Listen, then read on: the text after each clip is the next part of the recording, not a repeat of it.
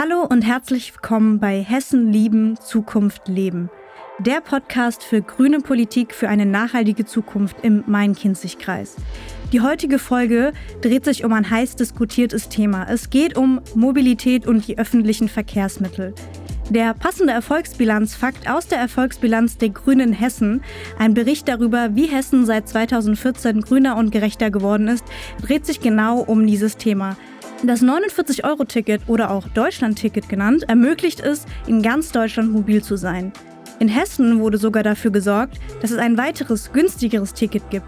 Das 31-Euro-Ticket ermöglicht es Menschen mit geringerem Einkommen, auch mobil zu sein und günstiger fahren zu können. Über das Thema Mobilität und ÖPNV spreche ich mit Direktkandidat Günter Koch. Er kandidiert für den Wahlkreis 42 im Main-Kinzig-Kreis und ist heute mein Gast. Hallo Günther. Hallo. Welche Bedeutung hat denn Nahmobilität auf dem Land für dich und auch in deinem Wahlkampf? Mobilität auf dem Land und natürlich auch in der Stadt ist unverzichtbar und betrifft alle Lebensbereiche der Menschen. Ob Kita oder Schulbesuch, Einkaufen gehen oder Arztbesuch, Freunde treffen oder Feste feiern. Das muss möglich sein auf dem Land und in der Stadt.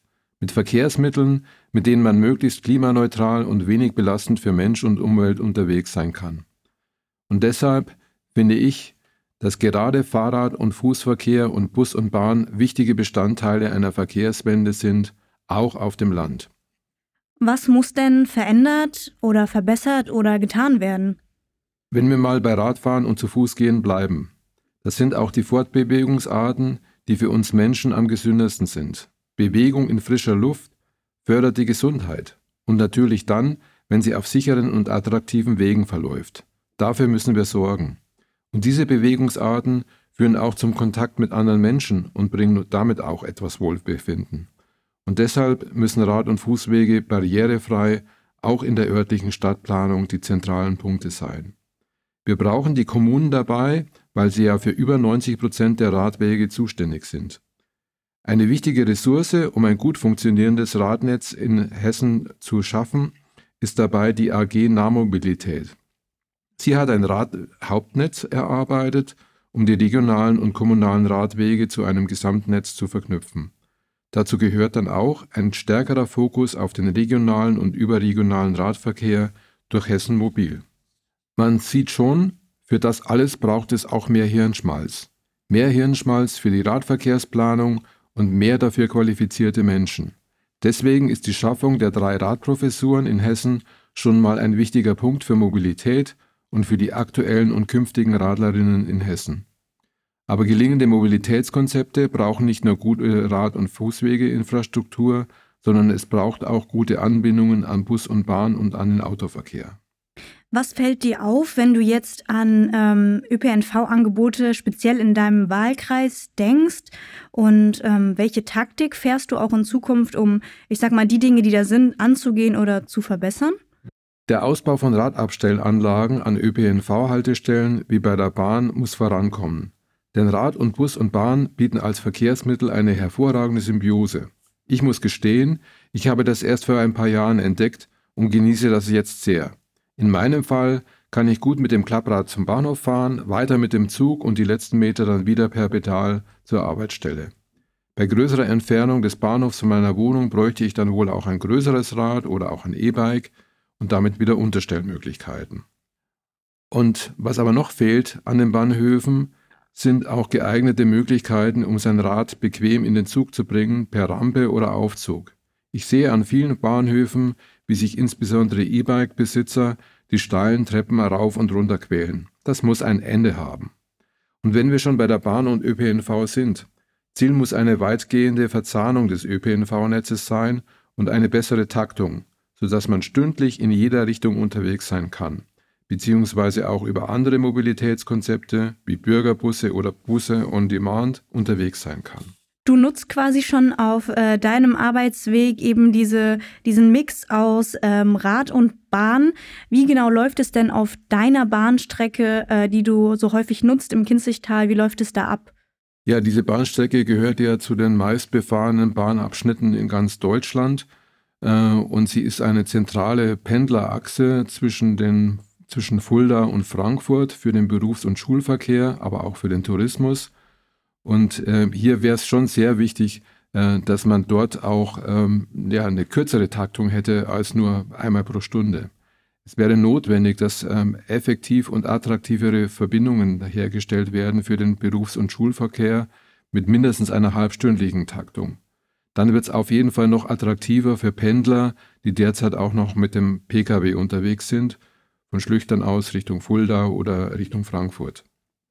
Allerdings auf diesen Gleisen ist es eng. Da läuft der Güter- und der ICE-Verkehr genauso drüber wie der Regionalverkehr und mehr Züge kriegt man auf diesen Gleisen einfach nicht unter. Der Ausbau dieser zentralen Achse ist leider lange auf dem Abstellgleis gelandet.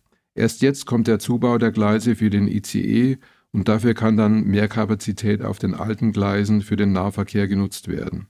Es wird noch Jahre dauern, bis dieses Nadelöhr ein Ende hat. An diesem Beispiel kann man auch gut erkennen, wie verzahnt die Bereiche im Nahverkehr und Fernverkehr sind und wie weitreichend Ausbauplanungen auf Bundesebene regional die Gegebenheiten beeinflussen. Eine Ausbauplanung wurde erst 2014 wieder aufgenommen. Das muss man sich mal vorstellen äh, in dieser überlasteten Strecke. Ein vordringlicher Bedarf für einen dreigleisigen Ausbau, zum Beispiel im Bereich Gelnhausen, wurde aber bereits 1985 festgestellt. Passiert ist nichts. Anfang der 90er Jahre gab es bezüglich des Ausbaus im Kinzigtal auch eine falsche Prioritätensetzung durch die früheren Bundesverkehrsminister der CDU, SPD und CSU als Eigentümer der DB Netz AG. Ein zentrales Element im deutschen Schienennetz, nämlich die Strecke Frankfurt-Hanau-Fulda, wurde 30 Jahre lang liegen gelassen. Seit den 90er Jahren ist klar, dass hier etwas passieren muss.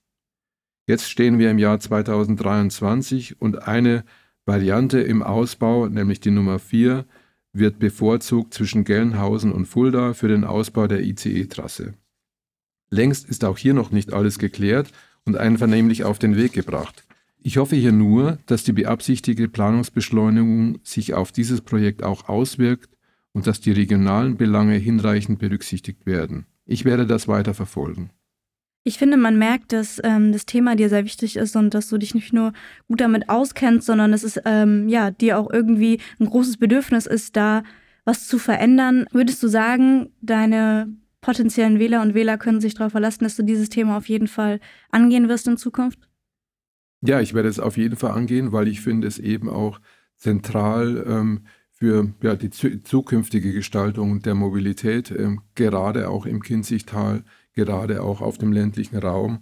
Ähm, wir brauchen da ähm, viel mehr Planungssicherheit und viel mehr ÖPNV und viel mehr leichtere Zugänge für alle Teile der Bevölkerung. Das lasse ich mal genau so stehen. Ähm, sehr gutes Statement zum Thema. Vielen Dank. Wir haben einen guten Einblick darin bekommen, ähm, ja, was dir dieses Thema bedeutet. In der nächsten Folge werden wir über das Thema Solarenergie und erneuerbare Energien sprechen. Das heißt, schaltet doch gerne nächste Woche wieder ein. Ich bedanke mich für das Gespräch, Günther. Ja, danke sehr.